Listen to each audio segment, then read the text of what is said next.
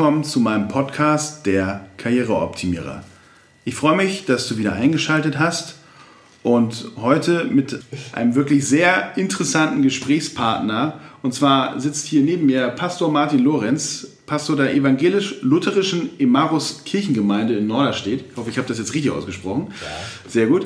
Und ähm, ich bin wirklich sehr gespannt auf das Gespräch heute. Mhm. Und vielleicht mögen Sie sich erstmal kurz vorstellen. Ja, also Martin Lorenz, Pastor in Garstedt, Norderstedt, Christuskirche in der Amauskirchengemeinde mittlerweile seit äh, 18 Jahren. Krass, ja. Und äh, ja, äh, kam ich so irgendwie ins Nachdenken. Mensch, das ist ja schon eine lange, lange Zeit so. Äh, können wir vielleicht nachher auch darauf eingehen, was das karrieremäßig eigentlich heißt, so genau. eine lange Zeit an einer Stelle zu arbeiten. Ne? Ja, genau. Ganz spannende Überlegungen, finde ich. Ähm, ja, gleichzeitig Gestalttherapeut mhm. ähm, mit Ausbildung zum Supervisor und das ist auch so mein Schwerpunkt. Also Seelsorge, äh, Seelsorgegespräche, auch lange Seelsorgegesprächsreihen und Supervision, äh, Ausbildung in Seelsorge. So, das ist so das, was ich wirklich gerne, mhm. gerne mache. Ja, wo auch viel Resonanz hier ist. Ne? Ähm, ja, bin total gerne hier und freue mich auf das Gespräch. Jetzt bin ganz gespannt. ja gut, letztendlich ähm, nochmal auch für, sowohl für die Hörer als auch natürlich ja. nochmal, um das, das Thema so ein bisschen ja, wie man so schön sagt, einzunorden. Die erste Staffel des Karriereoptimierers hat sich ja jetzt an der Stelle sehr stark auch um, ja, ich sag mal so, äh, Mainstream oder auch klassische Karrierethemen gedreht. Ähm, was, was, war das zum Beispiel? Naja, also wie ich zum Beispiel meinen Arbeitsplatz optimiere, mit ah, welchen okay. Tools und Techniken ich sozusagen mein Outcome so ein bisschen optimiere, ja die Performance an der Stelle. Mhm. Oder aber auch ganz konkret, dass ich äh, mich mit Menschen darüber unterhalten habe, was äh, wollen sie mal werden oder wo wollen sie hin. Ja, so. Und ähm, ich habe jetzt so ein bisschen die Pause natürlich auch, die Sommerpause dafür genutzt, um einfach auch mal so ein bisschen für mich selber in, äh, wie man so schön sagt, in Medias Res zu gehen, zu gucken, okay, was ist denn eigentlich Karriere? Und Karriere, finde ich, ist nicht nur höher, schneller, weiter, sondern ist halt an der Stelle auch mehr. Mhm. Und ist dann auch durchaus im Auge des Betrachters unterschiedlich und das darf auch sein und ich finde ja. das auch gut.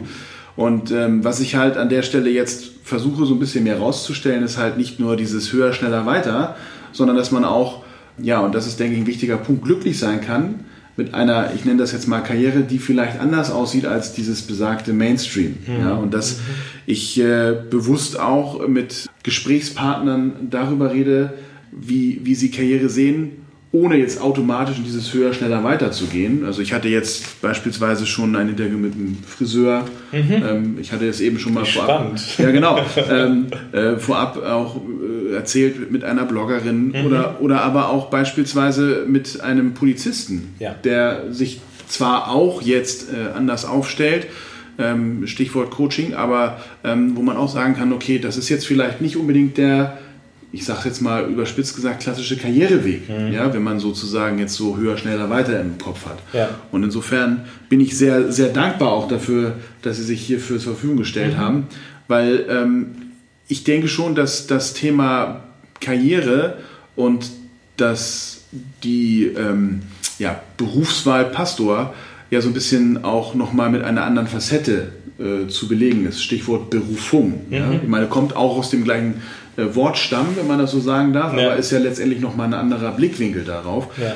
Das heißt, wenn ich das äh, für, von meiner, von außen, wenn ich das so sagen darf, würde ich jetzt sagen, äh, der, ich nenne das jetzt mal Beruf Pastor, ist eigentlich kein Beruf, sondern eher eine Berufung. Würden Sie mir da zustimmen? Also von allen Geistlichen, die ich kenne, und ich kenne ja eine Menge, ja. So, ne? man ist ja so vernetzt miteinander in der Szene, ne? Ja. Äh, und so von meiner eigenen Geschichte her gebe ich Ihnen recht. Ja, das, das ist eine Berufung. Also, ja. soll ich mal erzählen? Soll ja, ich mal loslegen? Ja. Also, so, ähm, äh, bei mir war das, als ich 16 war, mhm. ab meinem 16. Lebensjahr war klar, ich werde Pastor. Ne? Und es ist auch nicht so gewesen, dass in mir so dieses war, so, so, ich wäre gerne oder ich würde vielleicht, sondern ich werde. Das mhm. war ganz klar. Es gab keine Diskussion innerlich irgendwie bei mir. Obwohl ich gar nicht aus einem kirchlichen Elternhaus komme. Also ich habe mich als Jugendlicher viel mit Tennis beschäftigt und so, war so da viel unterwegs und so. Und äh, war dann aber ähm, so in meiner Pubertät sehr einsam. ein sehr einsames Leben. Ne? Tennis ist auch ein einsamer Sport irgendwie. Jeder steht einzeln auf seiner eigenen Seite. Das ist alles nicht sehr gemeinschaftlich gewesen bei uns damals. Obwohl ich liebe Tennis. Ich gehe super gerne zum Tennis ne, und gucke mir das an. Aber damals war das nicht gut für mich. Ähm, und es war keine gute Zeit. Und dann kam ich in die USA Mhm. Ähm, und äh, da gab es ein Mädchen namens Christy Weekly, die sagte, Martin, we have a cool action in the church going on. Und ich bin ihr dankbar für diesen Satz. Äh, der hat mein Leben tatsächlich verändert. Das muss ich sagen. Das heißt, Sie haben an der, an der Stelle zu Gott gefunden im Austausch, also im Schüleraustausch? Ja, genau, in Detroit City. Cool. Und, ähm, und was wirklich so war, es, äh, es klingt so kitschig, aber es ist wirklich so gewesen, ich war seither nicht mehr einsam. Mhm. Also es war wirklich, ich fühlte mich verbunden mit ja, einer höheren Macht, einer größeren Macht. Mhm. Ähm, mittlerweile habe ich mir ja viel Gedanken gemacht über diese Macht und sie von vielen Seiten aus betrachtet und so. Ne? Aber das war wirklich äh, wie, ein, wie, eine, wie eine kopernikanische Wende in meinem mhm. Leben. Äh, und äh, also ich kann nicht dankbar genug dafür sein. So.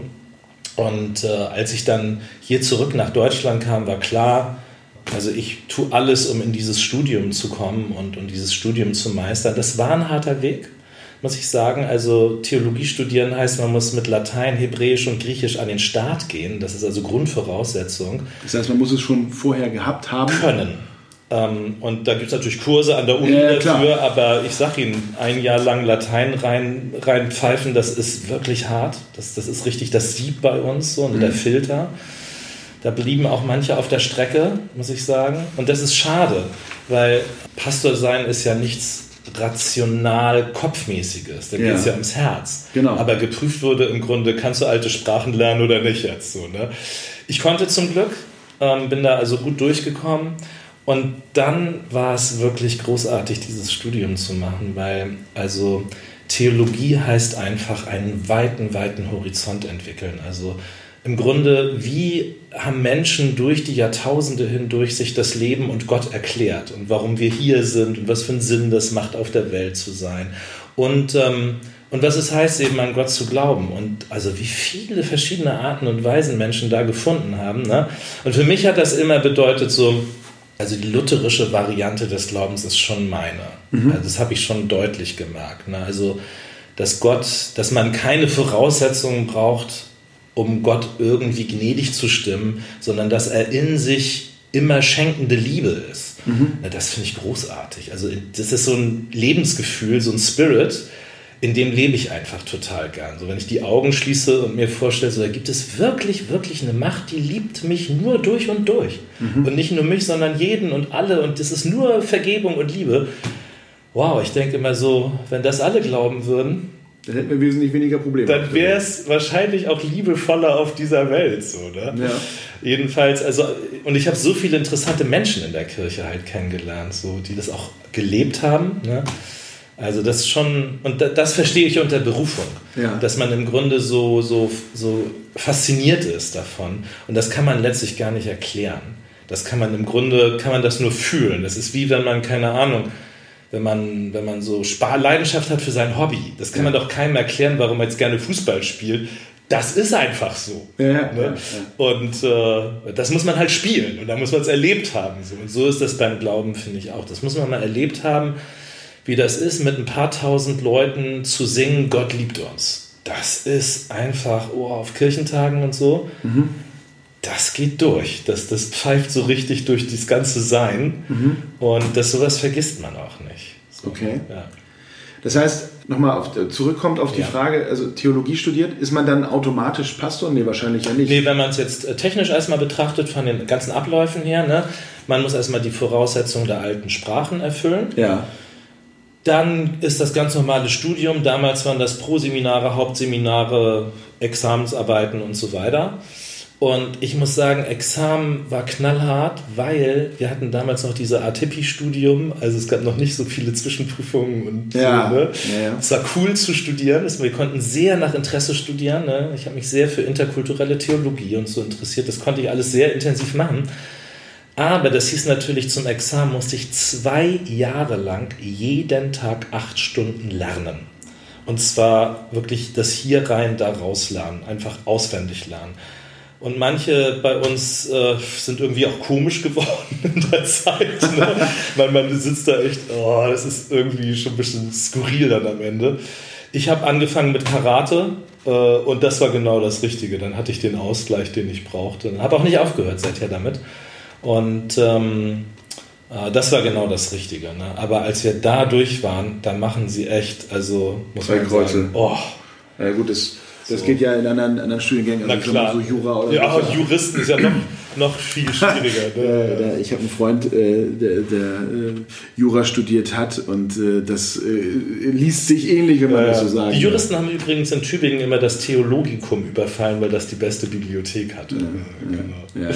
Also das bedeutet ja also wirklich auch einen steinigen Weg ja. bis zum Pastor, wenn ich das mal so mit meinen Worten zusammenfasse. Genau, das muss ich nochmal äh, ergänzen. Nämlich, dann hat man erst die Zugangsvoraussetzung zum, zur praktischen Ausbildung. Das wäre meine Frage. Ja, was ja. kommt denn? Da, genau. Kann ich da nicht äh, so, ne? Man ist erstmal Spezialist für Kirchengeschichte, Exegese, Neues, Altes Testament und äh, Psychologie etc. und Soziologie ja. ne, in der Kirche.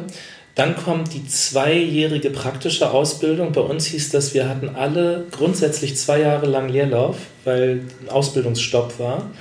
Äh, ich bin in der Zeit nach Berlin gegangen, habe da Erwachsenenpädagogik studiert okay. und das ist aber eine ganz andere Geschichte. Meine Frau kennengelernt, meine jetzige, äh, glücklich verheiratet, 20 Jahre und so.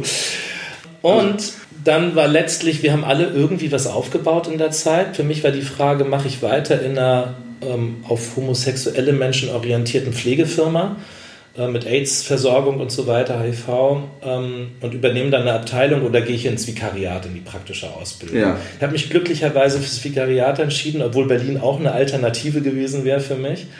Und so ging das allen. Alle kamen irgendwie schon sehr selbstständig. Äh, wir waren keine blauäugigen Studis oder so, so frisch von der Uni, sondern wir hatten alle Lebenserfahrung. Das war cool weil alle kamen so aus verschiedenen Richtungen. Einer hatte einen Fahrdienst für Pizza aufgebaut selber und so Leute kamen da alle so zu einem, war Journalistin geworden und so, ne, kamen alle so zusammen und da haben wir natürlich viel Lebenserfahrung mitgebracht in die praktische Ausbildung und die war richtig toll. Ja, ich bin der Nordkirche wirklich, wirklich, wirklich dankbar, dass wir diese tolle Ausbildung haben mit einem persönlichen Mentor, einer eigenen Ausbildungsgemeinde, vielen, vielen Supervisionsstunden und wir, haben, wir gehen wirklich sehr reflektiert in die Arbeit rein und haben da viele Möglichkeiten gehabt, auch mal Verrücktes auszuprobieren, was man später nicht mehr so in der Gemeinde machen kann, sondern mhm. eben mal verrückte Projekte anleiern. Wie geht das mal, ein Meditationsprojekt zu machen, das erste Mal und so Zeugs. Ne? Und ähm, also da bin ich schon rausgekommen, mit der Haltung, mich interessiert Seelsorge, mich interessiert Psychotherapie sehr stark. Äh, bin selber auch in Psychotherapie dann gegangen, äh, um so auch alte Erlebnisse nochmal aufzuarbeiten. Und ich muss sagen, das war eine tolle Entwicklungszeit. Also hat viel, viel Freude gemacht, muss ja. ich echt sagen.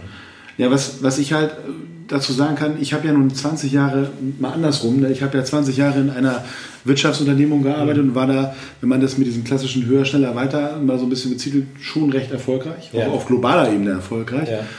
Und habe aber irgendwie die ganze Zeit gemerkt, das ist nicht so ganz meins. Und dann mhm. hatte ich ja auch, ähm, ich habe das, also die, die meinen Podcast regelmäßig hören, haben das schon mal mitgenommen, hatte ich dann ein globales Projekt, wo es darum ging, ähm, hört sich erstmal, ja, wie es so heute so ist, Digitalisierungsprojekt. Und zwar, dass die Eingangsbuchungsbelege, also die Eingangsrechnung digitalisiert werden sollen. Mhm. Das hat aber dazu geführt, dass zweieinhalbtausend Menschen ihren Job verloren haben. Und ich war ja hier in Hamburg ansässig mhm. und das ist eine Niederlassung von 400 Mitarbeitern. Dazu gehörte unter anderem auch die Buchhaltung. Dazu muss man sagen, ich war hier in Hamburg auch in den 90er Jahren als Auszubildender in der Firma gestartet und ähm, hatte dann die Situation, dass ich auch in der Ausbildung in der Buchhaltung war, ein halbes Jahr und somit kannte ich da auch, weil es auch langjährige Mitarbeiterinnen und Mitarbeiter waren, äh, kannte ich die dann auch alle. Und dann standen die, also nicht alle natürlich, aber einzelne natürlich auch bei mir im Büro und dem Motto, was machst du denn hier? Ja. Und denen standen halt die Tränen in den Augen, und wo ich dachte, das, das ist nicht meine Story. Mhm. Ja? Das ist nicht meine Story. Und ähm, habe dann auch für mich entschieden, ich muss was ändern. Und deswegen bin ich unter anderem hier, ne, weil ich auch gesagt habe, ich möchte Menschen nicht schaden, ich möchte denen helfen. Mhm. Ja? Ähm, bin aber auch äh, ganz genau bei Ihnen, also bevor ich hier äh, in eine Supervision oder in ein Coaching oder auch in eine therapeutische Sitzung reingehen kann, ähm, also ich habe auch bei mir sehr viel aufgeräumt, mhm. weil es ich kann nicht äh, sozusagen einen, einen guten Job machen, wenn man es auch mal als Job Geht sieht. nicht, ne? Muss man, man, selber erfahren haben. Wenn man, wenn man selber, wenn man selber nicht in irgendeiner Art und Weise sich selber mal ja. vorher reflektiert hat oder ich sag's mal vor, sich selber aufgeräumt hat. Ja, so. Ähm, und nun muss ich dazu sagen, ich habe halt, ich habe halt ähm, unter anderem natürlich hier auch Burnout und Resilienz äh, mhm. als, als Thema und auch als therapeutisches äh, Schwerpunktthema hier. Nicht zuletzt deswegen gewählt, weil ich ja selber 2007 mal einen Hörsturz hatte okay. ne? und dann halt auch dadurch so ein bisschen in so einen Burnout reinge also ein bisschen in so einen Burnout reingeraten bin. Ähm, das heißt, das, was ich halt, das glaube ich, deckt sich so ein bisschen, Selbsterfahrung ist durch, also in, in Bezug auf Coaching und auch durch Unterstützung für andere in vielen Fällen aus meiner Sicht durch nichts zu ersetzen. Also dass man sozusagen dieses Thema Authentizität, ja, weil ich habe natürlich auch in meiner Peer Group auch äh, schon einige Negativbeispiele zum Thema mhm. Coaching erlebt und dann denke ich mir so, nee, was will ich alles nicht sein? Und da gehört für mich ganz klar dazu, ähm, wenn ich das Thema nicht authentisch nach vorne bringen kann, dann lasse ich es einfach sein. Ne? Das ist halt so ja. auch, auch, mein Thema, das ja. deckt sich. Ja. Mhm. Insofern, auch wenn ich jetzt einen anderen Weg, aber ich habe letztendlich auch meine Berufung gefunden, weil bei mir war es halt auch so, ich möchte Menschen helfen und ihnen nicht irgendwo Schaden zufügen, ne? weil das ist halt letztendlich genau das, was es natürlich dann Finde ich eine sehr bewegende Geschichte, wie ja. Sie das erzählen. Also naja. aus dem harten Wirtschaftskampf genau. äh, hin zu, wie kann ich Leuten das Empowerment geben, äh, dass sie ihren Arbeitsplatz so gestalten, dass er wirklich erfüllend sein ja. kann im besten Sinne. Ne? Und was ich halt so faszinierend an mir selber auch gemerkt habe, wenn Sie mich vor sechs Jahren gefragt hätten, mhm. da war ich knapp 20 Jahre bei der Firma, mhm. wo sehen Sie sich in zehn oder wo sehen Sie sich in fünf Jahren, diese mhm. beliebte Frage, wenn Sie bei, bei HR ja. sind, ne? Ja, ja. da hätte ich gesagt, ja, ich habe hier einen Rentenvertrag, bin jetzt 20 Jahre hier, warum sollte ich was anderes machen? Ne? Und ähm, wie schnell, also wirklich innerhalb von wenigen Jahren, wie schnell sich das auch Aha. drehen kann, ähm, dass ich, äh, und das hat ein halbes Jahr gedauert. Also ich hatte dann, ich sag mal so, ich bin der Firma nicht, nicht böse. Also ich ja. habe dann letztendlich eine, die hatten umstrukturiert und hatten dann nicht so wirklich mit mir geplant. Und dann mhm. habe ich halt sozusagen von mir aus Tor 2 genommen mhm. und äh, habe dann sozusagen, ähm, ja, nicht zuletzt durch diesen Aufhebungsvertrag und nach 20 Jahren mit einer Prokuristenverantwortung hat man dann auch gewisse oh, ja. Aufhebungsvertragsbedingungen, ja, die dann auch in finanzieller Art und Weise konnte ich das hier alles aufbauen, ja. ansonsten wäre das nicht möglich gewesen. Ja, ja. Äh, insofern bin ich insofern. Eine sehr schöne Praxis übrigens. Danke. Echt Kompliment. Ähm, und ähm, das freut mich. und da muss man natürlich sagen, da bin ich der Firma auch wirklich dankbar für. also ich, trotz allem, was da sozusagen passiert, bin mhm. ich natürlich sehr dankbar. Aber es hat echt auch ein halbes Jahr gedauert, bis dieser bei mir dieser Prozess, mhm. wo ich sage, ich habe für mich realisiert, eigentlich bin ich seit fünf Jahren unglücklich gewesen. Mhm. Und das war jetzt wie so ein wie so ein, ja, wie so ein Korken, der dann sozusagen von der Flasche gehauen wurde. Mhm. Also ich habe auch jetzt noch, nachdem ich fast fünf Jahre jetzt hier selbstständig bin, echt ständig neue Ideen. Ich muss mich eher bremsen, weil ich, ich, als Einzelunternehmer kann ja gar nicht alles auf einmal machen. Natürlich, ja. Und das ist halt echt, wo ich so sage, so, wow, was alles möglich ist, ja. wenn, man, wenn man sozusagen den richtigen Drive bekommt. Und das ja. war für mich auch so der, der Ansatz, nochmal um diese Kurve mhm. zu kriegen zum Thema, warum Podcast Karriereoptimierer mal anders? Ja. Weil dieser Drive ist das, was mich sozusagen interessiert mhm. und nicht welche, welche, welche Bezeichnung auf der Visitenkarte steht oder was sozusagen höher, schneller, weiter. Also wir können uns alle, also Autofahren ist ja heute eh nicht mehr en vogue, wenn man ja. das mal so sagen darf. Ja. Ne? Ähm, und gerade in Zeiten von Corona auch wesentlich unwichtiger geworden, als es vielleicht noch vor einem Jahr der Fall war. Äh, insofern muss man sagen, das, das, das ist, glaube ich, auch die Zeit des Umdenkens. Und ja. deswegen finde ich das eigentlich auch ein guter Punkt. Ne? Ja. Man könnte es im Grunde ergänzen, höher, schneller, weiter, tiefer. Genau. Also, oder umfassender. Oder, genau. oder vielleicht sogar, wenn man es so mit kirchlicher Sprache sagt, liebevoller oder so, genau. so etwas mehr. Ne? Das hat natürlich auch aus, also ich kann das nur von mir selber sagen, das deckt sich ja auch mit dem, was, was, was, was Sie gesagt haben. Ich habe natürlich in den letzten fünf Jahren auch ganz sowohl bei mir als auch in meiner, meiner Familie ge gemerkt, dass es eine ganz andere Tiefe bekommen mhm. hat. Also auch das Zusammensein und auch dieses, weil alleine ich, ich musste jeden Tag eine Stunde 15 oh. durch die Stadt fahren, um, um, in Hamburg in der ja. City Süd zu meinem Büro zu kommen. Und ähm, äh, das war, ja, das waren 20 Kilometer, nee, nicht mal, 19 ja. Kilometer Fahrtweg. Mit einer Stunde 15, da war ich schon genervt auf Deutsch, Aha. wenn ich da war. Aha. Und es hat mich nochmal zusätzlich abgenervt, wenn ich dann auf dem Weg nach Hause ja. war. Ja. Und alleine das nicht mehr zu haben, ist so befreiend. Ja, ne? Unabhängig davon, was auf der Arbeit passiert ist, aber das auch zusätzlich nicht mehr zu haben. Ne? Das war so schön. Ja. Aber was Sie ansprechen, ist äh, für, die, für die Kirche insgesamt ein Thema und für uns Pastoren sehr und auch naja, vielleicht nicht so karrieremäßig im Sinne von, welche Stelle bekleide ich oder so, aber für uns ist schon ein Thema, die Zeiten für höher, schneller und weiter sind für die Kirche vorbei. Genau. Äh, es, in der Kirche heißt es unumkehrbar und unsere Wissenschaftler und Forscher sagen, wir können nichts dagegen tun. Es heißt weniger, langsamer, immer bröckelnder. Ne? Also hier in Gar steht, sind 25 Prozent der Gemeindegliederzahlen, seit ich hier bin alleine, hat die Gemeinde verloren. Ja. Äh, und es ist natürlich immer so, sobald die Leute ihren ersten Gehaltszettel haben, ist der Kirchenaustritt die nächste Wahl. Ne? Ja. Ähm, und das ist was, was uns Pastoren sehr bewegt, uns Pastorinnen und Pastoren. Was bedeutet das eigentlich für uns, deren Berufung ist es, Menschen dafür zu gewinnen, an Gott zu glauben? Und immer weniger Menschen wollen in der Kirche an Gott glauben. Ne? Mhm. Und wir können sagen, unsere Forscher uns auf die Kanzel äh, mit dem Kopf stellen und mit den Füßen wackeln. Es wird nichts, es kann daran sich nichts ändern. Ne? Und das bedeutet, finde ich, dass wir selber auch nochmal gucken müssen, ähm, wir können das kirchliche Leben nicht mehr nach quantitativen Gesichtspunkten beurteilen. Das wird nicht mehr gehen für uns. Das wird, das wird uns alle zum Burnout bringen. Ja. Weil dann wird jeder nur sagen, oh, ich mache noch eine bessere Veranstaltung, ja, noch ja, einen interessanteren Gottesdienst. Das wird es nicht sein. Sondern wir müssen im Grunde dazu übergehen, dass das, was wir mit den Menschen machen, meinetwegen Seelsorgegespräche oder Beerdigungsgottesdienste, Taufen etc. Ne, oder Trauungen, ne, dass das uns selber in sich schon zufriedenstellt, dass das ein zufriedenstellender Kontakt mit Menschen ist und nicht ein Zweck, um noch Menschen zu gewinnen oder so, sondern dass es in sich etwas Gutes ist für uns selber, dass das uns auch im Glauben stärkt.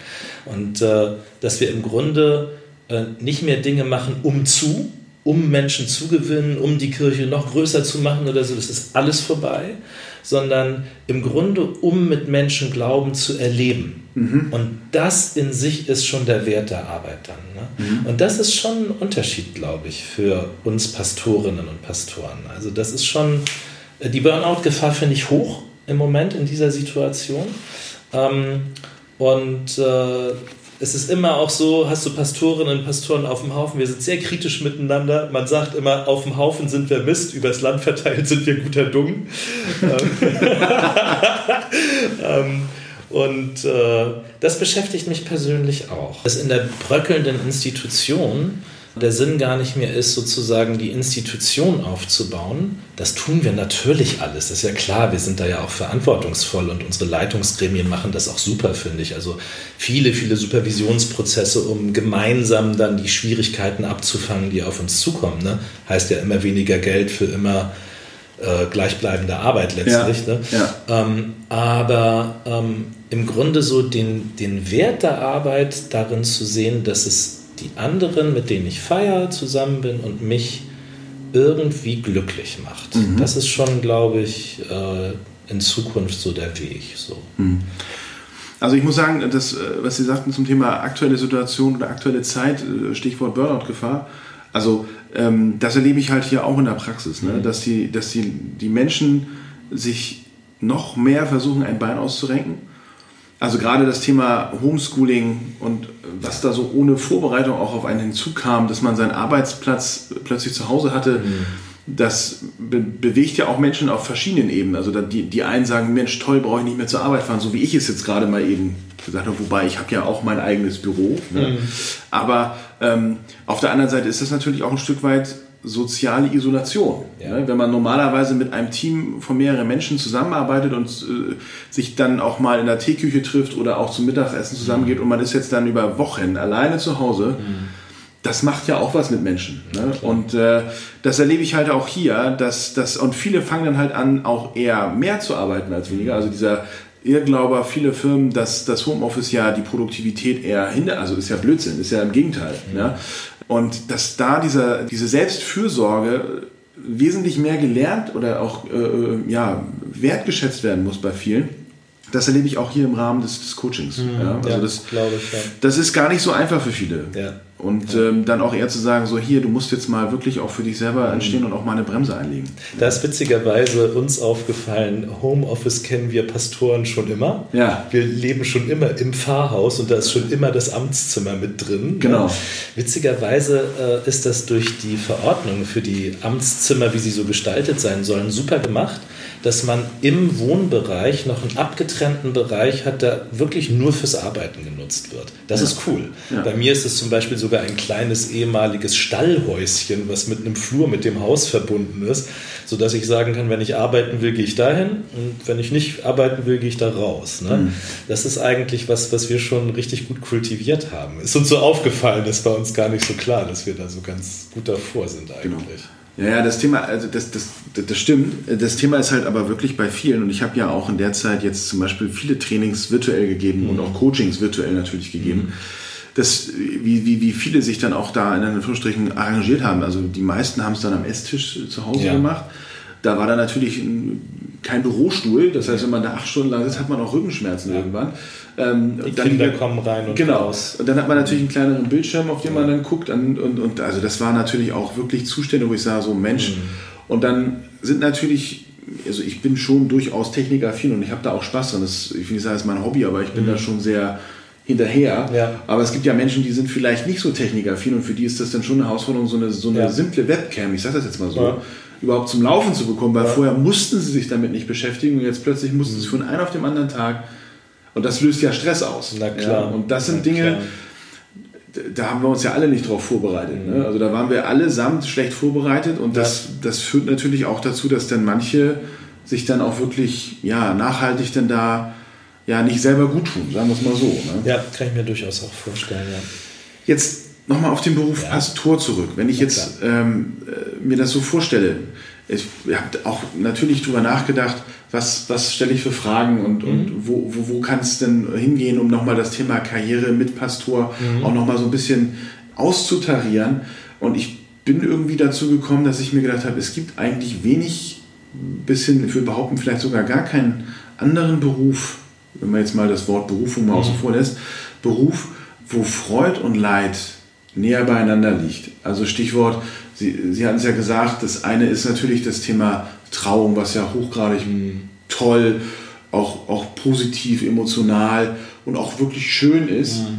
Und auf der anderen Seite habe ich natürlich auch die Situation, dass das Leben endlich ist und somit mhm. natürlich auch der Tod dazugehört. Aber dieses Thema Trauerarbeit, und damit meine ich jetzt nicht nur den reinen Gottesdienst, mhm. sondern natürlich dieses Thema Trauerarbeit, das Auffangen von Menschen, das Thema Seelsorge, wo ja auch Leid letztendlich dahinter steht, ähm, wo, wo ein Beruf so facettenreich, ich sag mal so, diese gesamte Bandbreite so gut abdeckt. Würden Sie ja. mir da zustimmen?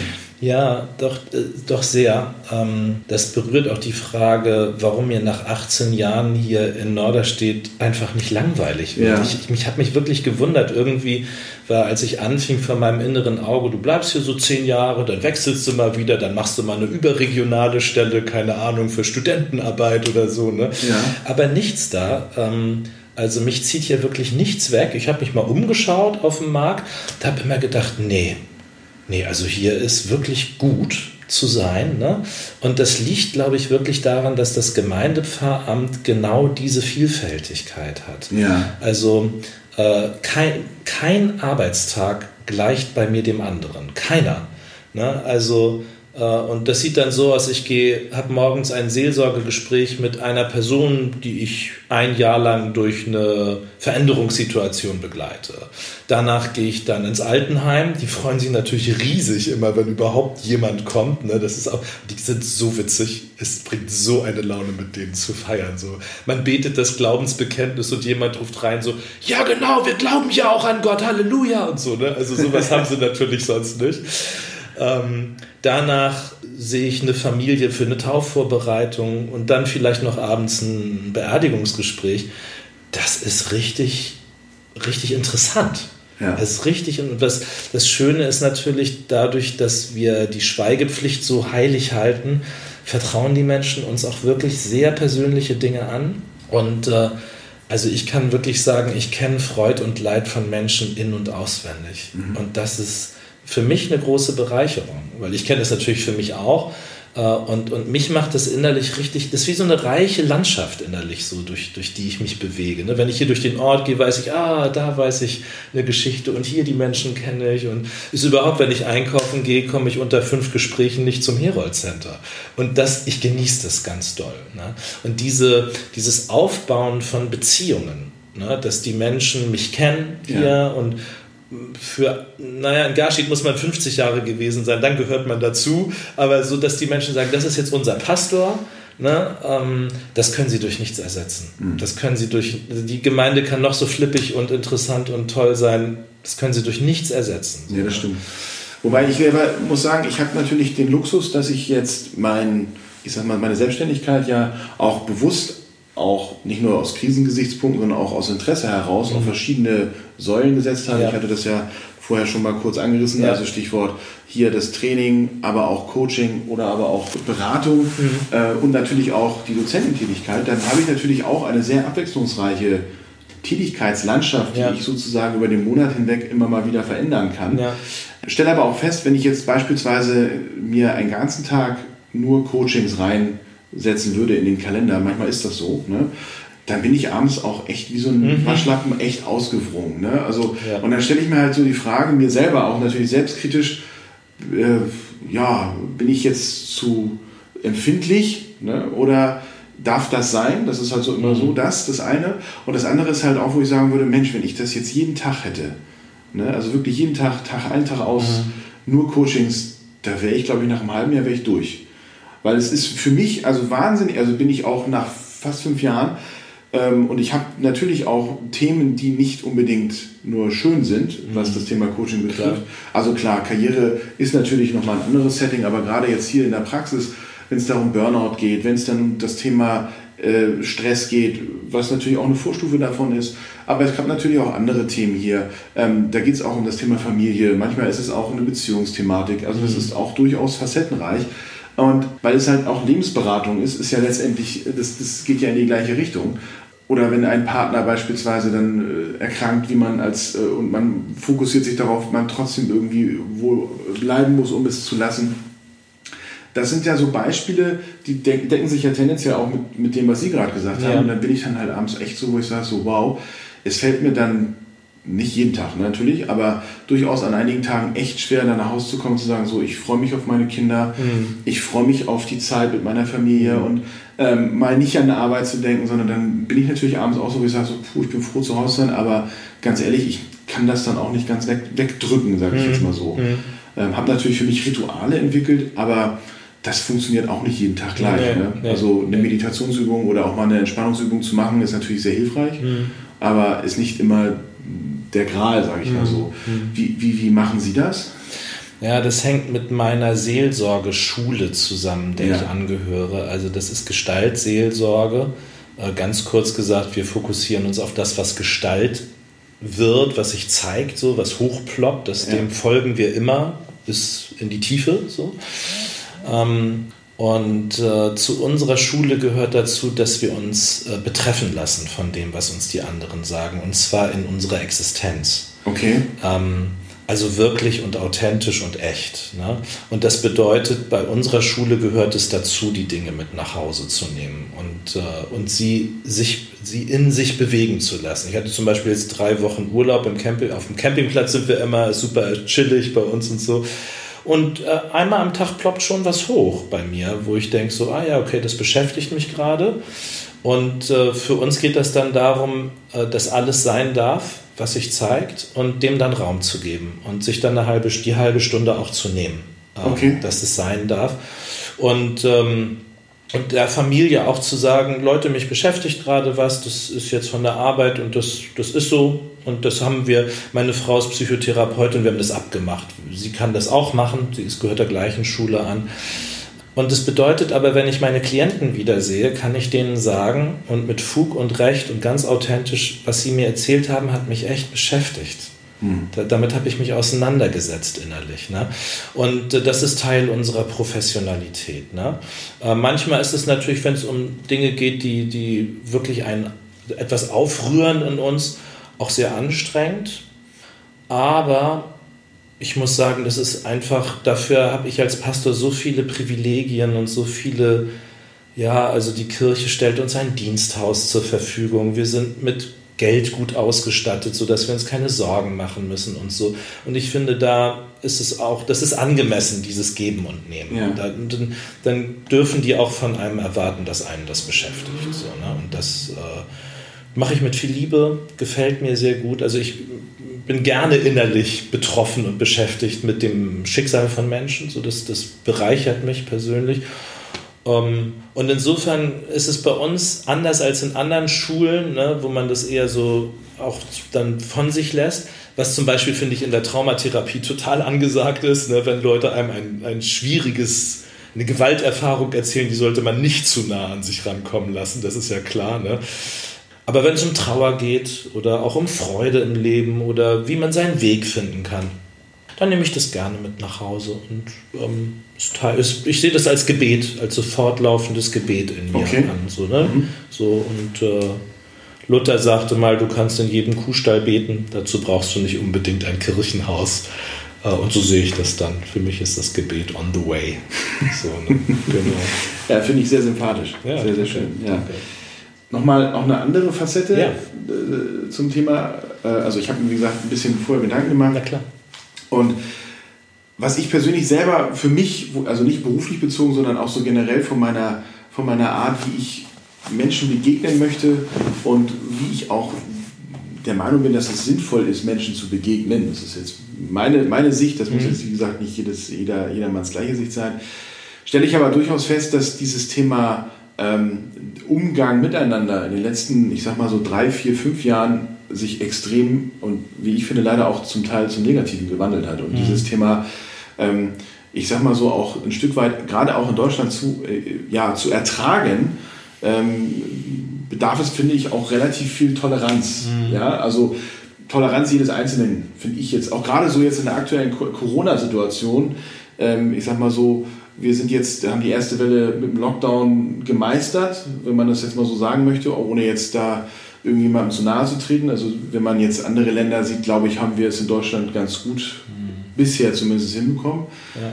Jetzt ist ja die Situation so, ja, wer weiß, wenn das jetzt ausgestrahlt wird, ob wir dann vielleicht schon mitten in der zweiten Welle sind. Mhm. Jetzt momentan sind wir noch davor. Ich persönlich bin der Meinung, ich gehe nicht davon aus, dass wir eine Welle haben, sondern eigentlich ist es ja so, dass wir, das hat der, der Herr Strick ja auch relativ klar gesagt, dass wir eher eine Dauerwelle haben. Mhm. So, was uns ja auch, was das Thema Toleranz betrifft, noch wesentlich mehr fordert und auch das gegenseitige oder das Füreinander und also, also alleine das, das ein Stück Stoff so polarisieren kann, hätte ich mir nie träumen lassen. Mhm. Ja? Also, mhm. weil es ist ja nicht um meinen Schutz, sondern es geht ja um den Schutz der anderen. Das heißt, wenn ich sie nicht trage, tue ich ja den anderen weh im Endeffekt und nicht, ja. nicht mir. Und dass, dass diese Toleranz fehlt mir in vielen, also in vielerlei Kontext mhm. momentan. Mhm. Ähm, und stelle ich mir vor, dass man als Pastor, gerade wenn man ja sehr interaktiv und auch sehr über verschiedenste Ebenen hinweg, äh, Altersstrukturen hinweg und auch Situationen hinweg ja mit den verschiedensten Menschen zusammenkommt, dass man dann ja auch öfter mal merkt, so Mensch, das, was ist da denn los? Ja, also dieses mhm. Thema Toleranz, glaube ich, ist ein wichtiger Faktor, um auch die, die Aufgabe, ich sage jetzt bewusst nicht Beruf, sondern die Aufgabe des, des Pastors trotzdem gut meistern zu können, oder? Ja, also äh, klar, in jeder Kirchengemeinde gibt es so viele Konflikte. Das fing bei Paulus damals schon an, erstes Jahrhundert nach Christus. Ne? Äh, das gesamte Neue Testament, die ganze Briefliteratur läuft darauf hinaus, den Menschen zu zeigen, wie sie ihre Konflikte christlich lösen können. Ne? Ja. Und das ist bis heute natürlich geblieben. Natürlich ja. haben wir viele, viele Konflikte in der Kirche. Ähm, und da, da brauchen wir viel Toleranz, das stimmt. Ne? Allen liegt das sehr am Herzen und, und wir müssen das irgendwie zusammen gestalten. Ähm, und da gibt es natürlich die unterschiedlichsten Meinungen. Na, also hier zum Beispiel, dafür liebe ich unsere äh, Kirchengemeinde hier in Norderstedt. Ich finde, äh, wir sind eine sehr traditionelle Kirchengemeinde mit einem weiten, weiten Herz. Ne? Also äh, mir liegt sehr daran, den Dialog mit den Muslimen vor Ort zu pflegen. Ne? Mhm. Deswegen lade ich die einmal im Jahr in die Kirche ein, im Ramadan. Und äh, wir feiern Abendmahl an dem Abend. Die gucken uns dabei zu. Ähm, jetzt das fünfte Mal schon. Ähm, und dann machen die ihr Fastenbrechen mit allen Gesängen. Der Imam singt wie in der Moschee, ähm, mit dem ganzen Be Gebetsritualen, äh, ne, mit den Teppichen und dann hinknien, aufstehen etc. Wir gucken denen dabei zu mhm. und danach essen wir. Und ähm, ich hätte gedacht, wenn ich jetzt so die politische Diskussion insgesamt verfolge, wir hätten eine Demo vor der Kirche gekriegt, ne? Äh, so mit antimuslimischen äh, Schildern und so. Nix. Unsere Leute sind zwar zaghaft gekommen, aber sie sind gekommen. Und es werden immer mehr. Und die sind ganz freundlich mit uns. Und das hat mich echt ganz beglückt, muss ich sagen, hier vor Ort. Also so, es weht so ein hanseatischer Duft hier im Sinne von, oh, wir legen schon Wert auf Tradition, aber wir sind auch offen. Leute, kommt her und äh, solange du in Ordnung bist, glaub, wie du möchtest ja. und, und so, da einigen wir ja. uns schon. Ne? Wenn ich auf die Debatten insgesamt gucke, äh, so auf, in, auf Bundesebene, ähm, bin ich von großer Sorge erfüllt. Ja. Ähm, und wir Kirchen haben einen Feind und das ist Hass. Genau. Hass ist der Feind, muss der Feind der Kirche sein. Äh, und da gibt es eine Menge zu, zu sagen. Ne? Und ich bin super dankbar, dass die Kirchen jetzt mit anderen Organisationen zusammen Rettungsboot fürs Mittelmeer sponsern und pflegen und auch mit, mit Personal bestücken. So. Äh, ich finde, das ist der Weg. Und da machen wir uns keine Freunde. Aber äh, habe ich letztens auf Facebook gelesen, wenn du nur Freunde haben willst, werd Eisverkäufer und nicht Pastor. Ja, das also, ne? Es ist einfach so. Also willst du für deinen Glauben eintreten, äh, dann wirst du Leute haben, die dir auch den Rücken kehren.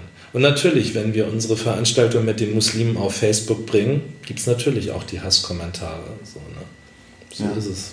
Ja. ja. gut, es geht ja aber auch, also natürlich ist es sozusagen die, die, die, Herkunftsdiskussion, die ich an sich schon, also äh, wo ich dann teilweise denke, wir machen hier als Land Fehler mehrmals. Das mhm. ist das, was mich so ein bisschen frustriert an der Stelle. Ja, muss ich sagen. Also ich finde es halt eher frustrant mhm. irgendwann. Und äh, gerade aktuell, wenn ich dann so sehe, wenn dann wirklich 20.000 Menschen in Berlin auf die Straßen gehen und dann für etwas demonstrieren, wo ich sage, so Mensch, ganz ehrlich, ein bisschen mehr, äh, ein bisschen mehr Gemeinschaftssinn würde euch allen doch gar nicht so schlecht stehen. Also wo ist denn, wo ist denn das Problem? Ja. ja. Und ähm, ja, vor allen Dingen auch, wie viele es dann letztendlich auch sind, die dann aufstehen, mhm. jetzt zu der aktuellen Situation aufstehen, wo ich mir sage, so Mensch, wenn Sie doch mal zum Beispiel für das Thema Flüchtlingskrise. Mhm. Ja, was sozusagen in Moria passiert, interessiert auf Deutsch gesagt relativ wenige in Deutschland. Mhm. Es ist auch äh, nicht wirklich präsent, dass alle acht Sekunden ein Kind an Hunger oder, oder, oder, oder äh, ja. Durst in Äthiopien stirbt und ich einfach sozusagen alle acht Sekunden mit dem Finger schnipsen kann, mhm. interessiert, weil es halt auch weder in der Bildzeitung, was ja mittlerweile Massenkulturgut ist, wenn man das so mhm. sehen darf, oder aber auch in der Tagesschau stattfindet permanent. Das heißt, wir, wir, wir ignorieren drüber hinweg. Und das finde ich halt in der aktuellen Situation ja wirklich schwierig. Ich, zum Beispiel auch, ich war Ende des Jahres beruflich in Indien, in mhm. Mumbai. Mhm. Und war das erste Mal in Indien. Also ich habe schon relativ viele Länder auch bereist, durch, auch beruflich bereist. Mhm. Und war das erste Mal in Indien und war sowohl positiv wirklich beeindruckt als auch negativ natürlich auch überrascht.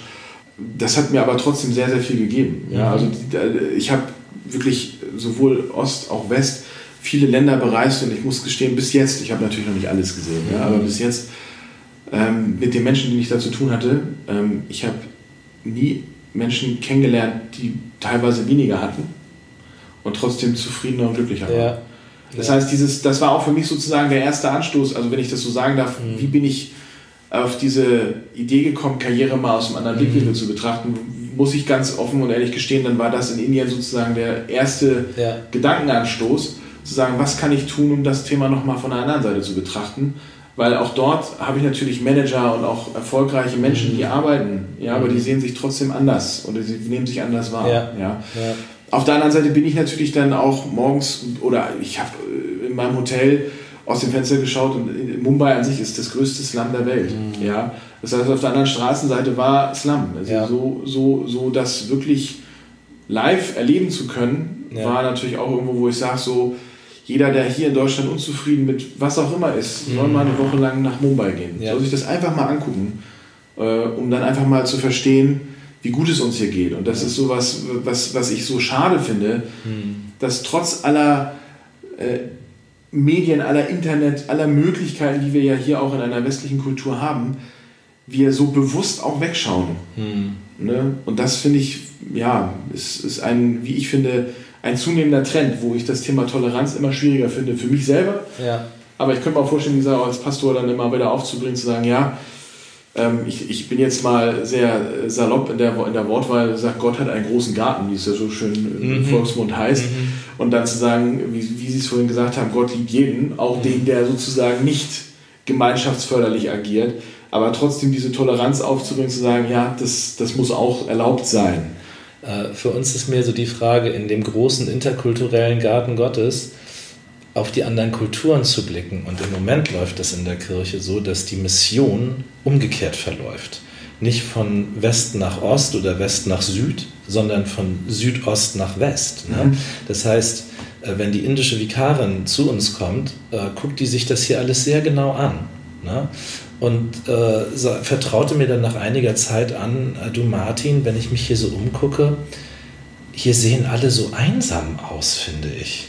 Ähm, und, und auch irgendwie unglücklich. Aber dabei geht es doch allen, allen so gut. Also was ist denn da überhaupt los mit euch? So. Und solche Fragen kriegt man natürlich nur, wenn man wirklich diese interkulturelle Perspektive einnimmt. Ne? Wir hatten jetzt Besuch von unseren Freunden aus Tansania, die waren mit neun Leuten hier. Kurze Sequenz, wir warten auf den Zug am Berliner Hauptbahnhof. Der kommt nicht, wir müssen abends um elf noch eine Stunde warten, alle sind genervt, jeder meckert auf die Bahn. Was machen die? Die stellen sich zu neunt in Kreis, fangen an zu tanzen und singen, bis der Zug kommt, eine Stunde lang. Ein paar Leute kommen dazu, man ist beschwingt, man singt. Einfach schnipst mit den Fingern, und gucken uns an. Ich sagte, Leute, das ist ja irgendwie cool, ne? Die so, ja, du in Tansania, hätte das jetzt einen Tag gedauert, bis der nächste Zug kommt. Ist doch alles Paletti, Martin. Worüber macht ihr euch Sorgen? Ne? Ja, genau. Auf der anderen Seite war es aber genauso, dass die gesagt haben, also äh, den, den, die hat das schon beeindruckt, wie viel hier auch gut funktioniert und dass es einfach schön ist, wenn man genug Wasser hat. Genau. Ähm, und das hätten die schon auch gerne. Und dann haben wir aber immer gesagt, passt bloß auf, wenn ihr das alles für euch kriegt und euch entwickelt in der Richtung, das werden die ganz sicher, die sind sehr dahinterher, das alles zu studieren, wie man eben sein Leben verbessert. Ne? Passt bloß auf, dass das Spirituelle von euch nicht auf der Strecke bleibt. So, ne? so, dass ihr nicht so individualistisch werdet wie wir und nicht so einsam reinguckt. Ne? Und da kriege ich, also da ziehen wir eine Menge draus. Also uns ist, wir, für uns sind das unvergessliche Momente mit den Gästen gewesen. Äh, und die kann man nicht mit Geld bezahlen. Ja. Das geht nicht. Das haben sie ja in Indien wahrscheinlich genauso. Dann. Naja gut, in Indien ist es halt dann das Thema Toilettenpapier. Ne? Ja. Also wir, also das ist halt letztendlich natürlich durch den, durch den äh, englischen Einfluss, sage ich jetzt mal, ja. Ähm, wenn man da sozusagen als Westeuropäer da ankommt, muss man natürlich auch mal so ein bisschen, also ich, mir war das too much, ne, dass mhm. man sozusagen da hofiert wird. Das, mhm. das war mir gar nicht so recht. Auf der anderen Seite, ähm, äh, wenn man dann sich mal mit den Leuten unterhält, dann, dann ist natürlich auch so ganz relativ schnell klar, ja gut, die leben halt teilweise in anderen Verhältnissen, wenn sie sozusagen mhm. nicht in der Arbeit sind. Und ja. sowas wie Toilettenpapier ist dann ist da eher ein Luxusartikel. Mhm. Ja. Mhm. So, und also, wie gesagt, ich habe auch in, in, in keiner, also ich will jetzt behaupten, dass es nicht woanders auch ähnlich schlimm ist, aber ich habe noch nirgendwo anders mehr Dreck und Müll gesehen. Ja. Und das ist halt, und da hatte ich, ich hatte halt nach zwei, drei Tagen, ich war eine ganze Woche da und hatte mhm. mich dann einer der Teilnehmer des, des Trainings, das ich da gegeben habe, dann auch mal beiseite genommen, mal ehrlich gefragt, so, und wie findest du es jetzt hier? Du bist das mhm. erste Mal in Indien, wie, wie, wie findest du es? Und da muss man natürlich dazu sagen, Mumbai als Stadt ist nochmal drei Stufen mehr entwickelt als alles andere in mhm. Indien. Und wenn das da schon so aussieht, wie ja. es da aussieht, möchte ich, also muss man sich ja auch mal fragen, möchte man den anderen Part denn mhm. überhaupt kennenlernen an der Stelle? Ähm, und da habe ich natürlich auch gesagt, das gleiche, was ich hier eben gerade gesagt ja. habe, was die Menschen betrifft, sowas habe ich so noch nicht erlebt und das macht mich sehr, sehr glücklich. Auf der anderen Seite habe ich das auch so gesagt, ihr habt einfach ein Müllproblem. Ja. Und was hat er darauf geantwortet? Er hätte es mal vor drei Jahren kommen ja. müssen, da war es 50 Prozent mehr. Ja. So, ne? Also ja. da, das ist halt auch immer so ein bisschen der Blickwinkel. Mhm. Und ähm, ich sag mal so, das Thema Toilettenpapier hat ja auch bei uns zum Thema Corona-Anfang und Lockdown relativ viel Wellen geschlagen, was sowas auch so. Stimmt, richtig. Ja, das ist so ein bisschen der, der gemeinsame Nenner. Ja. Da war es dann letztendlich auch Luxusartikel ja. hier, aber natürlich aus einem anderen Aspekt heraus. Ja. Stichwort, wir horten das mal. Mhm. Ähm, und dort gibt es das einfach für die normale Bevölkerung gar nicht. Ja. So, also wie gesagt, gegenüber von meinem Hotel, und das war mit fünf Sternen ausgezeichnet, das hatte man mir sozusagen besorgt, ich mhm. habe mir das sozusagen geben lassen ich würde mal behaupten, ohne jetzt hier irgendwas schlecht zu machen, aber es ist jetzt normaler Ibis-Standard und das ist bei uns drei Sterne. Das ja. war vollkommen okay, war mhm. wirklich super. Auf der Straßenseite gegenüber, wie gesagt, war das Slum und die hatten, ich hatte das erst aus, aus dem Fenster heraus nicht so richtig erkannt. Davor waren halt so ein kleines Gebäude, gemauertes Gebäude mit sechs rosafarbenen Türen. Mhm. Was ist das denn? Mhm. Am nächsten Morgen bin ich da sozusagen vorbeigefahren und da standen die da in 100 Meter Schlangen. Mhm. Das war der gesamte Toilettentrakt für die gesamte Area dahinter. Das war der so. Und äh, ich habe natürlich nicht reingeguckt. Ne? Und viele, die, denen ich das so erzählt habe, ich hatte natürlich auch Bilder gemacht, die haben mich dann gefragt, und hatten die fließend Wasser? Ich sage mal so, ich befürchte nicht. Vermutlich nicht. Nicht. Ja. ja. So, das kann man sich halt auch echt nicht mhm. vorstellen. Und selbst klar, ja. für mich, der dann dauernd vor Ort war, war das teilweise echt auch dieses Stichwort Kulturschock, wo ich sage so, wow.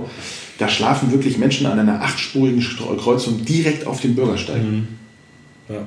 Nicht mit dem Unterstand, nicht nee, mit, nee, nur so, wie sie sind, auf dem Bürgersteig. Ja. Ja. So. Und das war halt für mich schon so, wo ich sage, so wow, Dankbarkeit ist halt wirklich auch ein wichtiger Faktor, den ich für mich selber, also nicht erst seitdem ich in Indien war, aber wo ich auch sage, das wäre, das würde einigen hier auch aus meiner Sicht auch in der aktuellen Zeit wirklich gut zu Gesicht stehen. Ja. Ich meine, was Sie sagen, zeigt ja auch, äh, den direkten menschlichen Kontakt kann nichts ersetzen. Richtig. Und das heißt, um es wirklich an sich rankommen lassen zu können, müsste man eigentlich dort einmal zu Besuch sein. Genau. Ne? Also wir freuen uns darauf, nach Tansania zu fahren, weil wir diese Erfahrung auch machen wollen, auch an uns selbst. Also wir im Christentum nennen das ja Umkehr. Ja. Ne? Dass man sagt, okay, ich lasse mich wirklich anrühren von dem Leid, das ich sehe gebe zu, dass ich da keine Antworten drauf habe, dass es auch nicht in Ordnung ist, wie es läuft. Und das ist doch der Nährboden, auf dem was Neues entstehen kann. Genau. Also so. Insofern finde ich das eine tolle Erfahrung, die Sie da gemacht haben. Auch ich wünsche, das ist wirklich, ne? also immer so der, der, die gesamte AfD-Fraktion des, des Bundestages müsste so eine, so eine Reise mal machen, weil das wäre, glaube ich, eine gute, eine gute Selbsterfahrung. Wobei ja. ich befürchte, dass dann gewisse Personen dann wahrscheinlich dann auch trotzdem nicht, also diese off, also bedarf natürlich auch einer gewissen Offenheit, sich darauf überhaupt auch einzulassen. Ne? Also das ist halt, also gut, ähm, aber ich, das ist halt das, wo ich sage, in der heutigen Zeit, das vermisse ich halt so ein mhm. bisschen. Ne? Mhm. Ja. Nochmal zurück zum Thema Karriere. Ja. Wenn ich jetzt mal Sie als Person, nicht als Pastor, sondern mhm. Sie als Person fragen würde, was wäre jetzt Ihre Definition von Karriere? Also jetzt nicht nur auf sich selber bezogen, sondern ja. so allgemein betrachtet. Wie würden Sie mhm. Karriere definieren? Mir fiel eben auf, als wir das Gespräch begonnen hatte, hatten, dass, dass ich mir echt äh, in den Hintern beiße, dass ich nicht nachgeguckt habe nach der etymologischen Wurzel von Karriere. Das muss ja aus dem Lateinischen irgendwie kommen. Das stimmt, ja. Haben Sie es nachgeguckt? Nee, nee auch nicht, aber ich, ja. das ist, also das, dass es einen lateinischen Ursprung hat, weiß ich. Das müssen ähm, wir nochmal machen. Das ich, hab, ich, hab, ich muss dazu sagen, ich habe damals die Wahl gehabt zwischen Latein und Französisch ja, ja. und habe mich dann für Französisch entschieden. Ich will nicht behaupten, dass das besser war, ja. aber ähm, somit habe ich äh, Zeit meines schulischen Daseins nie Latein gehabt. Und uh bin da auch nicht wirklich tiefenbeschlagen. Es ist wunderbar, dass Sie so gut reden, dann während Sie das tun. Googeln Sie hier mal kurz. Karriere, Etymologie. mal gucken, was da drin steht. Weil Würde mich jetzt auch mal interessieren. Könnte ja. sein, es ist sowas wie Laufbahn oder so. Und äh, dann würde das ja die ganze Definition des Wortes betreffen. Mal gucken. Rennbahn, Laufbahn, zu spät lateinisch Cararia, Fahrweg. Also heißt es Weg. Ja. Der Fahrweg, der Weg. Okay, also. Ähm, und wenn ich das jetzt sage, das dachte ich mir schon fast, dass es, dass es sowas wie Weg heißt, weil Carrera kommt ja auch daher. Ne? Genau. Also meine Definition von Karriere ist dann mein persönlicher Entfaltungsweg in der Gestaltung der Welt mhm. und meiner selbst. Äh, und das bedeutet schon, darin ist schon deutlich, es geht nicht darum, die hohen Posten zu besetzen oder die hochdotierten Stellen zu kriegen. ich kenne Menschen, die haben hochdotierte Stellen und machen auf mich einen recht glücklichen Eindruck, muss ich sagen. Sehr reflektiert und sehr umsichtig und auch echt einen erfüllten Beruf. Ne? Äh, wenn ich ich kenne ein, zwei CEOs, wo, wo ich das echt so denke, so, ne? Und, äh, äh, und ich komme ja in Haushalte, da macht mir der Butler auf. Echt, ist so. Und es gibt auch Obdachlose, mit denen ich arbeite und sitze in der Tagesaufenthaltsstätte mit am Tisch. Ne? Also ich kenne echt von bis. Und ich glaube, dass die Dotierung nicht der ausschlaggebende Grund für die Zufriedenheit ist. Das kann ich mir nicht mehr vorstellen, das glaube ich nicht. Das ist nicht auch so. Sondern es ist die Frage, passt die Gestaltungsmöglichkeit, die ich habe, zu dem, was ich mache? Also ich kenne sehr zufriedene Bäckereiverkäuferinnen, die sagen, das kann ich gut, das mache ich gut und die Leute gehen hier mit einem Lächeln raus. Das finde ich super. Mhm. Und die, die sind auch so. Ich gehe da einfach gerne hin. Ja. Ne, oder der Eisverkäufer, der zu mir sagt, ich liebe dieses Geklapper von Cappuccino-Tassen. Und das ist mein Leben. Und wenn die Leute dann da sitzen und sich gut unterhalten, das ist es. Da habe ich meinen Beitrag zu geleistet. Ne? Und äh, ja, also so sehe ich das. Und äh, ich freue mich, dass das, das von Ihnen zu hören, dass Sie das so für sich auch entdeckt haben. Ne? Jetzt Ihre, Ihre letzten fünf Jahre. Ja. Ne? Und, äh, und bei mir ist es auch so. Also ähm, es gibt natürlich bei uns auch höher dotierte Stellen, ne? aber jetzt einen ganzen Kirchenkreis zu leiten oder gar Bischof zu werden, äh, ist nicht mein Weg. Ja. Sondern mein Weg ist hier, also ich hoffe, dass ich hier in Garstedt meinen Berufsweg auch beende. Ne? Ich habe hier angefangen und ich glaube, ich werde hier auch bleiben. Äh, sieht alles danach, ja, es sieht alles danach aus, äh, weil ich also habe irgendwie das Gefühl, ich gehöre hier einfach hin. Ja. So, ne? Ja, was, was ich halt an der Stelle sowohl bei mir, also das ist sozusagen so ein doppeltes, äh, so ein doppeltes Wording, was ich bei mir selber festgestellt habe, aber auch natürlich im Zusammenspiel mit den Klienten, mit denen ich hier zu tun habe, ähm, ist das Thema, was glaube ich das Thema Karriere auch gut beschreibt, Selbstwirksamkeit. Ja. Das bedeutet in dem Zusammenhang für mich an der Stelle, also ich musste auch erstmal so ein bisschen, gebe ich zu, erstmal mich damit reinfuchsen und googeln und auch mal also ein bisschen was dazu lesen und mhm. zu. Also ich habe das Thema ähm, deswegen angefangen, mir anzuschauen, nicht wegen meines Berufes, sondern wegen meiner Kinder. Weil ähm, äh, ich habe drei Kinder ja, mittlerweile und äh, zwei, zwei Jungs, sechs und drei Jahre, interessantes Alter. Ja. Und ähm, die beiden sind zwischendurch wirklich immer sehr, sehr laut. Ja. So, und dann. Äh, ich liebe laute Familien, äh, übrigens, wollte ich nur sagen. Und, und, ähm, und dann denke ich mir immer so, warum ist das so? Ja. Ähm, werden sie nicht gehört? Ja. Müssen sie irgendwie Dampf ablassen? Ist das für ja. sie irgendwie anders wichtig? Und da bin ich halt auch äh, natürlich über Foren und im Internet äh, auch über das, das Wort Selbstwirksamkeit mhm. gestolpert mhm. und musste im ersten Moment erstmal ein bisschen nachlesen, was heißt denn das? Ja? Mhm. So, und dann habe ich mir das natürlich unter dem Aspekt meiner Kinder angeschaut. Ja. Weil ich muss dazu sagen, ich, ich will nicht sagen wir, aber ich bin zum Beispiel auch äh, äh, anders erzogen worden. Mhm. Das heißt nicht, dass ich das schlecht reden möchte, aber in meiner Generation oder ich selber habe es ja auch erlebt, war es dann ja schon so, ich will nicht sagen, dass wir funktionieren mussten, aber dass dieses Laute wurde uns ja dann, ich will mal sagen, so ein bisschen aberzogen, man muss mal vor sich ausdrücken. Mhm. Ja? Mhm. So, und das macht mir heute schon, also ich würde es sowieso so nicht machen und das sehe ich auch bei anderen, dass es immer weniger der Fall ist. So. Und deswegen habe ich natürlich, als ich das über meine Kinder sozusagen für mich so ein bisschen eruiert habe, auch gedacht, Mensch, das passt sowohl auf meinen Werdegang zu, nur halt ein bisschen später, mhm. ja, mhm. als auch auf viele meiner Klienten, die ich hier gerade sitzen habe. Das Thema Karriere oder das Thema Glücklichsein auch in Erfahrung bringen, nicht mit Geld oder auch nicht mit der Visitenkarte, sondern wirklich mit dieser Selbstwirksamkeit. Und ich kann selbstwirksam sowohl als CEO sein, mhm. wenn ich meinen Job entsprechend so auslege, mhm. oder aber, um mal Ihr Beispiel zu nehmen, als Bäckerei-Fachverkäuferin.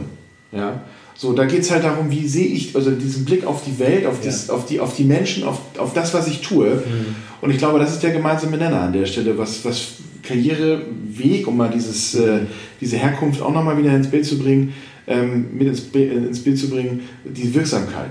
Ja. Und ich glaube auch zum Beispiel den umgekehrten Fall, weil ich hatte ja erzählt, Burnout ist eines meiner therapeutischen mhm. Schwerpunkte, mhm. warum viele halt auch in diese Situation geraten, ist natürlich das Thema Widerstandsfähigkeit, Resilienz, mhm. na klar, aber auch dieses Thema Selbstwirksamkeit, also ein Lehrer. Ja, warum, warum ist die, die, die, der, die Arbeitsgruppe, nenne ich das mal, oder der, der, der, der Beruf Lehrer so Burnout anfällig. Mhm. Ja, weil heutzutage viele Kinder, also gerade jetzt in dem pubertierenden Alter, immer weniger Wert auf Schule legen. Das heißt, das, was man reingibt, kriegt man nicht mehr raus. Ja. So, ich glaube, das ist einfach auch ein wirklich wichtiger Punkt mhm. an der Stelle, auch in dem Thema Burnout-Prävention und Burnout-Arbeit, ja. dass das sozusagen ein Schlüssel für vieles sein kann. Ja? ja. Um dann auch zu gucken, okay, wo, wo kann ich, welchen Grad von Selbstwirksamkeit brauche ich, wo kann ich den erleben, mhm. Ohne jetzt gleich darauf zu gucken, in welcher Hierarchieebene ich bin. Ich glaube, das ist ein wichtiger Punkt. Ja, es geht, glaube ich, mehr darum zu gucken, aus welchem Hintergrund komme ich. Genau. Ja. Äh, und was zeichnet mich als Menschen wirklich aus? Und gerade wenn Sie sagen, Sie haben ja drei Kinder, ne? bei uns, wir haben zwei und die sind sehr unterschiedlich. Ja, bei uns ähm, auch, ja. Und, und da zeichnet sich schon ab, die brauchen einfach andere Orte, um sich als sich selber zu erleben. Ne? Also am Klavier sitzen ist was anderes als auf dem Pferd voltigieren. Äh, das stimmt. Und, äh, und das finde ich, äh, darum geht es im Grunde, das rauszufinden. Und ähm, also es könnte sein, dass die größere Therapiefreundlichkeit unserer Gesellschaft, die so in den letzten Jahren gewachsen ist, dazu auch einen Beitrag leisten kann. Ne? Dass die Menschen auch sich trauen, mal zu sagen, da gönne ich mir mal eine Begleitung. Ja. Ne? Und das Geld, was ich ausgeben würde für ein, für ein Sofa oder so, das gebe ich jetzt mal aus für einen Coach oder für eine therapeutische Begleitung oder, oder ich gehe auch zum Seelsorger, das ist jetzt ein bisschen weniger, aber das gönne ich mir einfach, ohne dass der Laden brennt. So einfach, das gönne ich mir so, das ist mal so mein Luxus. Ich, mhm. ich mache das mal, weil es schön ist. So, ne? Und das kommt ja in den letzten Jahren immer mehr, finde ich. Ähm, das, das finde ich eine gute Entwicklung, muss ich sagen. Ja, ich habe halt jetzt auch. Das, wird jetzt im, im voraussichtlich Dezember, um, um den Dezember passieren. Ähm, ich, ich, bin gerade dabei, mein erstes Buch zu schreiben und okay. ähm, zum Thema Persönlichkeitsentwicklung. Ja. Und da habe ich halt auch noch mal so ein bisschen versucht, auf, auf diese Facette bewusst noch mal ein bisschen ja. genauer drauf zu, drauf zu schauen. Ja. Und das war wirklich auch, ähm, ja, wie man so schön sagt, nochmal selbstreflektiert ein Eye-Opener auch für mich selber. Sowohl was mein, mein Weg hierhin, mhm. weil ich habe ja nicht morgens mich hingestellt und gesagt oder mit morgens aufgewacht ich mache jetzt mal ein bisschen mehr was für mich in Richtung Selbstwirksamkeit, sondern ich habe es dann letztendlich einfach gemacht, wo ich gemerkt habe, es zieht mich woanders hin, ich muss das jetzt einfach tun, ich kann da nicht mehr wieder gegen angehen oder widerstehen. Man das kann da nicht mehr aufhören. Genau. Ne? Man kann den, das nicht mehr umge also genau. umkehrbar machen. Man, genau. Wenn man da erstmal drauf ist auf dem Weg, ist es klar, hier geht die Reise genau. lang. Ne? Also ich muss natürlich dazu sagen, wenn man nach 20 Jahren so einen Aufhebungsvertrag unterschreibt, das ist natürlich auch, das drückt ein bisschen, ja, ne? weil man natürlich auch denkt, so, ist das jetzt alles so richtig? Ja. Und ich muss schon sagen, ich bin jetzt an sich nicht unbedingt risikoaffin, sondern eher mhm. risikoavers, was mhm. so meine beruflichen oder generell meine Entscheidung betrifft. Auf der anderen Seite war es dann aber auch für mich nicht so der Moment, wo ich sage, nee, ich mache das jetzt, ich mache das jetzt weiter. Ne? Mhm. Da habe ich jetzt Lust zu. Nee. Mhm. Und das war halt für mich auch wirklich so jetzt im Nachgang nochmal, jetzt auch in Bezug auf dieses Buch nochmal, wo ich sage, so Mensch, ja, das ist wirklich auch interessant und ich glaube auch, dass viele, wenn sie sich dem, dem Thema Selbstwirksamkeit nochmal ein bisschen öffnen würden, vielleicht auch nochmal einen anderen Blick auf sich selber erlangen können mhm. und auf das, was sie ja täglich auch tun, sowohl im beruflichen als auch im privaten. Ja, das wäre spannend, daraufhin nochmal in die Bibel zu gucken für mich, ja. weil die Berufungsgeschichten, sprich die Karriere, äh, Anfangsgeschichten so in der Bibel, sind immer von großen, großen Zweifeln begleitet. Ne? Mhm. Mose, der das Volk Israel aus der Sklavenschaft führen soll und aber nicht gut reden kann, dazu braucht er seinen Bruder Aaron, weil Mose hat vermutlich gestottert. Ja. Oder Paulus, der auch kein guter Redner, sondern nur ein guter Briefeschreiber war. Und bei Jesus war das auch so. Ne? Äh, immer äh, haben die Leute gemerkt, so hier geht irgendwie was Wichtiges los. Äh, und gleichzeitig diese Zweifel, meine Güte, ist das jetzt das Richtige? Haben wir dafür jetzt wirklich unseren bisherigen Lebensweg aufgeben müssen und so. Also insofern kann ich das gut verstehen. Wäre spannend, da nochmal reinzugucken, mhm. auch aus der unter spiritueller Perspektive, so im Sinne von erfülltes Leben heißt vielleicht auch so das richtige Maß an Risiko zu finden. Das an stimmt. Unsicherheit und nicht an, an gesettelt sein. Ne? Wobei da ist natürlich jetzt das, was wir aktuell durchleben, ein wirklich ähm, imposanter Stresstest. Oh ja. Also ähm, wenn man, äh, also, wenn man das vorher gewusst hätte, äh, ne, aber das, das, ist ja mit allem, ne, wenn ich vorher die Lottozahlen mhm. gewusst hätte oder wenn ich das vorher gewusst hätte, aber egal. Aus, ja. Aber es ist natürlich ein immenser Stresstest, sowohl für den an, mhm. angestellten Arbeitgeber ähm, als auch für die Selbstständigen. Und ja, für improvisationsfreudige Menschen ist es gerade leichter. Das stimmt. Muss man ja. wirklich sagen, als für ja. Menschen, die ganz gerne Sicherheit haben. Ne? Also ich bin da wirklich auch, ich hatte es ja vorhin gesagt, für diese ganzen Ideen im Kopf bin ich mhm. dankbar. Mhm. Mein Problem ist nach wie vor, dass ich die nicht alle parallel auf die Straße bringen kann, mhm. weil ich als Einzelunternehmen gar nicht weiß, wo Klar. ich zuerst anfangen sollte. Klar. Aber ähm, das ist in der Tat so, ja. Ja, Hut ab vor, vor Ihnen als Selbstständigen. Also ja. das ist schon, da muss man Nerven haben im Moment. Wo, wobei, wobei, und das meine ich jetzt gar nicht abwertend, ich habe mhm. halt auch immer gesagt, wenn das nicht fliegt, ich bin mir nicht persönlich zu schade dafür, mich auch, also das ist wie gesagt überhaupt keine mhm. Abwertung, mhm. ähm, beispielsweise bei Lidl an die Kasse zu setzen. Ja. ja? Also das, ähm, äh, das ist jetzt sozusagen ähm, nicht so, dass ich sage, äh, top oder top, sondern wenn es nicht fliegt, dann bin ich, bin ich auch es ist eine Frage des Teams dann, finde ich. Also genau. ich habe äh, viel Altenpflege gemacht, um mir mein Studium zu verdienen. Und als das äh, noch nicht so richtig lief, äh, hatte ich einen ganz hervorragenden Arbeitsplatz. Und zwar als Spüler in der Unimensa von Berlin, ja. FU Berlin. Und alle in dem Team wussten, das ist jetzt echt ein schwieriger Arbeitsplatz, das ist sehr stressig und keiner will ihn haben. Genau. Die haben zusammengehalten. Und so einen guten Zusammenhalt wünsche ich jedem Team. Sowas habe ich seither nie wieder erlebt. Das war cool.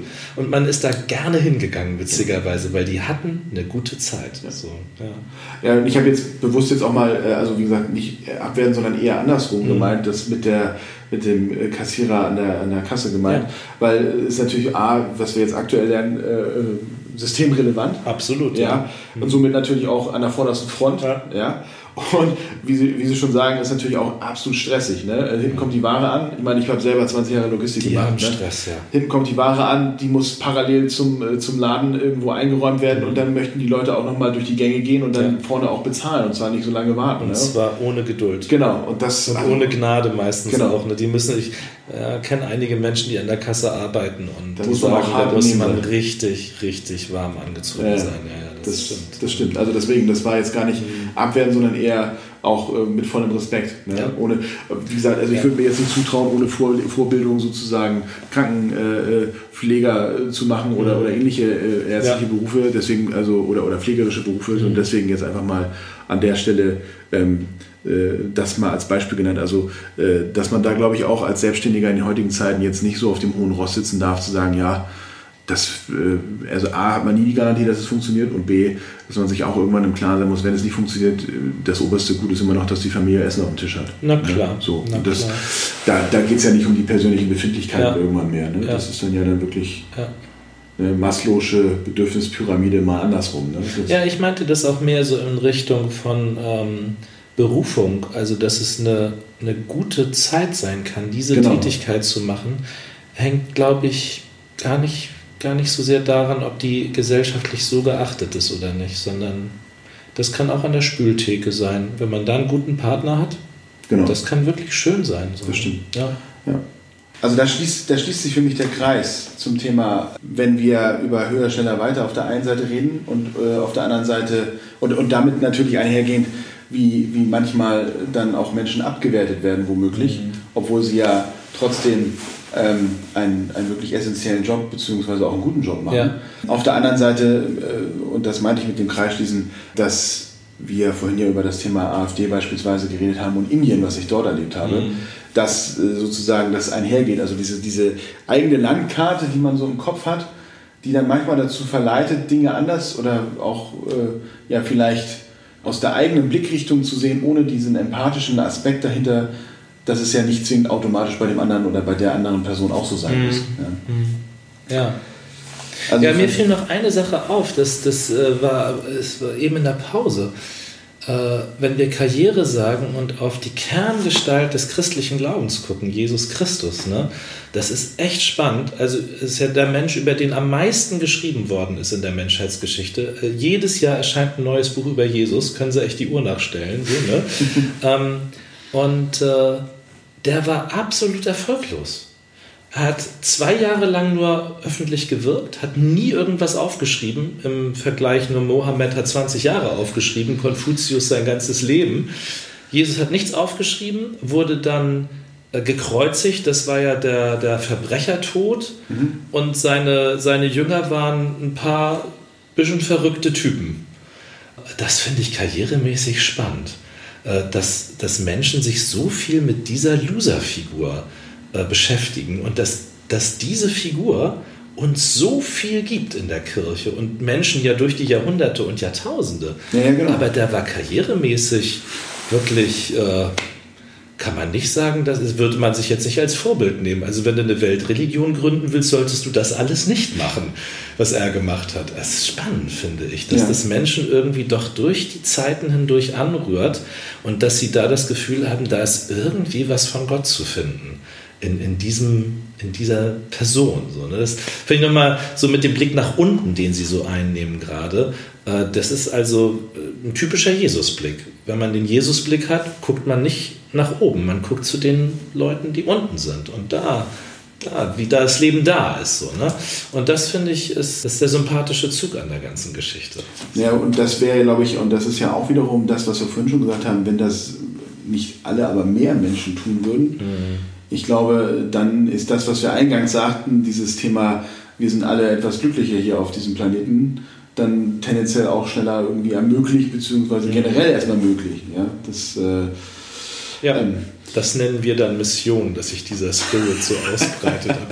und das, das ist ein anderes Kapitel. Das, das, ist dann die Lebensaufgabe und dann wiederum ja. ist das die Berufung. Also so genau. haben wir sozusagen eine Kausalkette durchaus gebunden. Haben wir schon den Kreis jetzt rund gemacht. Ja. Letzte Frage von ja. meiner Seite. Wenn ich mir jetzt mal so anschaue, und das erlebe ich sowohl als Dozent als auch im Training, aber auch beispielsweise hier im Coaching, Sie haben das vorhin auch angesprochen, wir haben ja mittlerweile eine Zeit erreicht, die so schnelllebig ist, mhm. dass wir auch rein körperlich gar nicht mehr hinterherkommen, was diese ganzen Eindrücke betrifft, was auch die Erwartungen an uns betrifft, was wir alles in welcher Zeit lernen müssen, parallel.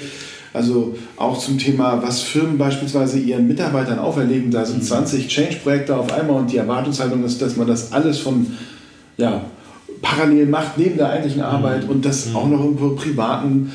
Dann hat man ja so ein, so ein, kleines Gerät, das nennt sich Smartphone, das triggert ein ja auch sowohl positiv natürlich, aber auch negativ. Es ist nichts mehr ja, offen, sage ich mal so. Man kriegt alle Informationen, die man haben möchte und man wird ja teilweise auch erschlagen. Das heißt, das, was auch da wieder so ein bisschen dieser, dieser, dieser gemeinsame Nenner zum Thema Entspannungstherapie und Kirche, wenn ich das so sagen darf, ist ja dieses Innehalten. Mhm. Ja, also weil, weil dafür, also wenn ich das aus meinem Blickwinkel sage, dafür würde ich sagen, das, dafür steht Kirche auch, dieses ja. Innehalten oder dieses bewusst auch mal Ruhe einkehren oder auch vielleicht sogar Ruhe aushalten mhm. lassen oder aushalten können, was ja in der heutigen Zeit immer weniger und auch, auch immer weniger gewollt auch von den Leuten ist, obwohl sie wissen, dass es ihnen vielleicht gar nicht gut tut, was sie da tun. Mhm. Wie, wie erleben Sie das äh, im Rahmen der Kirche? Zwiespältig. Äh, also Kirche ist ja viel damit beschäftigt, äh, en vogue sein zu wollen, modern sein zu wollen. Sprich, die Formate werden immer kürzer, werden immer digitaler. Ja. Ne? Also, und äh, ich erlebe das aber auch so, wie Sie das so andeuten, das ist das eigentlich Wichtige, finde ich, äh, an dem kirchlichen Beitrag zur Spiritualität in unserem Bemühen um Nächstenliebe, also wirklich praktische Hilfe für andere, ja. sich unterbrechen, sich heilsam unterbrechen zu lassen. Ne?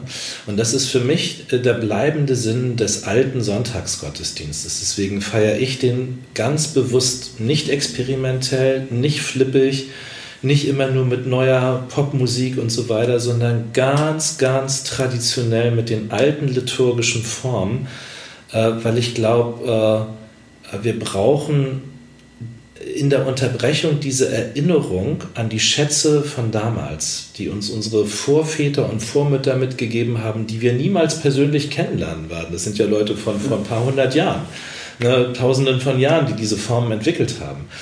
Und diese Unterbrechung sich weiterhin zu gönnen, die ist nicht populär, das merken wir natürlich im Gottesdienstbesuch, ne? aber ich glaube, die wird nicht weggehen. Ich glaube, das wird bleiben, weil da steckt irgendwie eine Weisheit drin, die man nicht mit modernen Formen imitieren kann, mhm. sondern die, das ist wie eine alte Schatzkiste. Eine alte Schatzkiste muss alt sein, sonst ist es keine alte Schatzkiste. Ne? Ja, so, so sehe ich die Spiritualität der Kirche. Also eher sich zu besinnen, auf die alten Formen, die alten Gesänge. Wir sprechen über Texte, die 2000 Jahre alt sind und, und gucken, dass wir daraus Sinn für unser Leben ziehen. Und ja, wir merken, da ist tatsächlich Sinn für unser Leben drin. Ne? Da ist tatsächlich etwas von der, von der unauslöschlichen Liebe zu spüren, die uns alle trägt. So.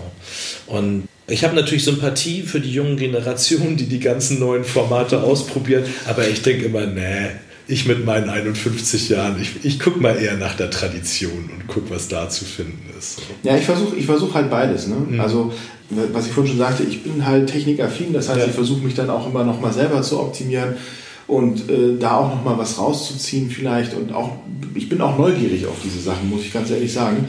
Und auf der anderen Seite merke ich aber natürlich auch im Rahmen meiner therapeutischen Arbeit, aber auch an mir selber, dass ich solche Oasen halt auch brauche. Ja. ja? Und was ich halt auch versuche, sowohl jetzt zum Beispiel aus so einem Gespräch wie jetzt, äh, nehme ich mir wieder neue Ideen mit, aber auch aus anderen Situationen nehme ich mir Ideen mit, wo ich dann versuche, das als Inspiration auch ja. zu sehen. Ich kann da ein Beispiel geben. Ich habe jetzt, das ist jetzt schon wieder ein paar Wochen her, ich muss dazu sagen, ich bin jetzt nicht so der regelmäßige Fernseher. Mhm. So, und ich hatte jetzt neulich einen Film gesehen, äh, einen deutschen Film, der heißt 100 Dinge. Ich ja. weiß nicht, ob Sie den vielleicht auch gesehen haben. Gehört, aber noch nicht gesehen. Ähm, und da geht es darum, dass zwei Freunde ähm, die miteinander ein, ein, ein Business aufgebaut haben, sich dann eine Wette miteinander laufen haben, weil man heutzutage einfach zu viele Dinge auch einfach besitzt mhm. und dass man vor 100 Jahren wesentlich weniger hatte und dass sie sozusagen ähm, maximal 100 Dinge besitzen dürfen und zwar insofern auf 100 Tage, dass sie sich jeden Tag ein neues neues Ding sozusagen zusätzlich nehmen dürfen, aber sie bei komplett Null anfangen, mhm. inklusive Klamotten. Ja. ja? Und da habe ich natürlich auch drüber nachgedacht, Mensch, wie wäre das denn, was würde ich denn, mhm. also was würde ich denn die priorisieren? Ne? Mhm. Und dann geht es dann ja schon los. Ich, hab, ich bin Brillenträger, mhm. genau wie Sie. Würde ich jetzt die Brille an eins setzen oder an zwei? Mhm. Würde ich jetzt erstmal ein Hemd haben wollen oder was zum Anziehen oder erstmal die Brille, weil ich mir was sehen kann? Ne? Mhm. Und das sind so Dinge, wo man sagt, so darüber denkt ja. man, glaube ich, viel zu selten drüber ja. nach. Ja. Auf der anderen Seite, was passiert dadurch? Und das habe ich halt auch irgendwie gemerkt in dem Zusammenhang. Man lernt ja die Dinge dann auch mehr zu schätzen, also wertschätzend das auch nochmal zu betrachten und dankbar zu sein, auch da wieder Dankbarkeitsrituale, äh, Dankbarkeitscoaching äh, im Sinne von, naja, ich habe jetzt, wie viele Hemden habe ich im Schrank? Ne? Brauche ich die alle? Und wenn ja, was macht das mit mir? Ne? Und mhm. auch da so ein bisschen nochmal den Blick zu schärfen und auch dankbar zu sein für das, was man hat. Ja, auch da wiederum nochmal wieder mit Indien, die, die haben halt keine zehn Hemden ja. im Schrank, ne? die haben ja. zwei. So, die waschen die täglich, mhm. weil sonst mhm. klappt es nicht. Ja? So, und das sind so Dinge, wo man dann auch sagt, Mensch, oder wo ich mir selber dann auch sage, so Mensch, da hat mir dieser Film dann auch wirklich im Nachgang was mhm. gegeben. Ja. Auf der anderen Seite sehe ich aber auch, wie gesagt, selbst hier im, im Rahmen des, des, Coachings oder auch in der Uni, das Handy ist ständig dabei bei den Klar. Leuten und man erreicht sie auch immer schwieriger. Mhm. Also dieses persönliche Erreichen. Mhm. Ja, ich müsste den Leuten teilweise eine WhatsApp schreiben, damit ich sie besser mhm. erreiche, mhm. als wenn ich sie persönlich vor ihnen stehend ansprechen würde. Ja. Und das, glaube ich, ist halt auch ein Trend unserer Gesellschaft, der nicht unbedingt nur förderlich ist. Also wir Geistlichen haben uns alle zusammengetan in Norderstedt und haben mit dem Fernsehsender vor Ort Gottesdienste gemacht und mhm. so kleine geistliche Impulse. Äh, das ist für uns eine sehr bereichernde Erfahrung gewesen. Mhm. Ähm, also so gut hatten wir uns noch nie kennengelernt, wir Geistlichen, so katholische, freikirchliche und wie verschieden wir sind und dass wir doch eine Familie sind, wie so verschiedene Geschwister einer großen Familie, die sich nach langer Zeit mal wieder gesehen haben. So, ne? Also das war eine schöne Sache und äh, gerade, dass so unser, unser Content dann so mal im Talkton so rübergebracht wird, das ist auch was Schönes, so wie jetzt. Also ich habe unser Gespräch sehr genossen. Ich auch. Ja, fand es also, wirklich ganz angenehm. Und vor allem sehr, also für mich kann ich nur sagen, sehr inspirierend. Ja, also sehr, sehr, sehr, vielen Dank dafür. Gerne, für ähm, mich auch. So, das ist ja was, was man nicht planen kann, genau. die Inspiration. Ne? Sie kommt oder kommt nicht. Und heute war es wirklich schön, ja. Das war wirklich, also muss ich auch, also kann ich auch wirklich sagen, ich habe ja noch einige Interviews auch schon geführt, also mit, mit eines der interessantesten und auch schönsten Interviews, Schön. die ich bisher geführt Dankeschön, habe dieser, ja. im Rahmen dieser Podcast-Serie. Also ja. vielen Dank dafür. Und ähm, ja, dann wünsche ich Ihnen für die Zukunft, dass Sie noch lange auf alle Fälle hier bei uns in der Gemeinde bleiben. Das, äh es sieht alles danach aus. so Gott, wir sagen immer aus dem Jakobusbrief, so Gott will und wir leben. Genau.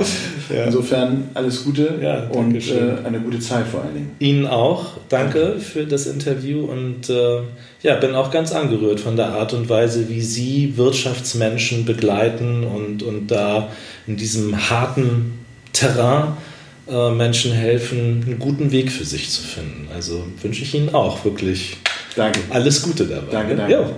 Gut, bis dann. Gehe jetzt auf carstenmeier-mum.de slash coaching und buche dir noch heute eine Coaching-Session für eine kostenlose Standortbestimmung.